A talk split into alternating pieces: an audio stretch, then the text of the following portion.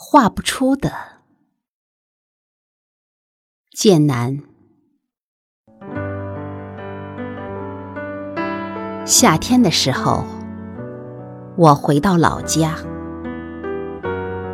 在母亲的庭院，儿子画画，他用水彩画瓜果、蔬菜、虫鸟。画一架丝瓜藤，爬上院墙；又画一株炸浆草，倚在墙角。他画南瓜藤上爬着的蚂蚁，画蜜蜂、蝴蝶、豆荚花，也画母亲忘在地里的锄头。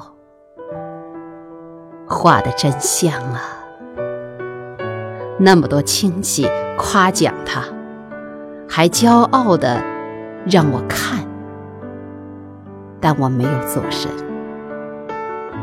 孩子还小，他画得出满院瓜果的热闹，但画不出一株炸浆草的孤寂。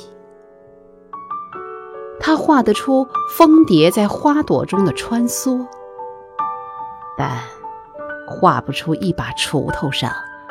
生命的气味儿，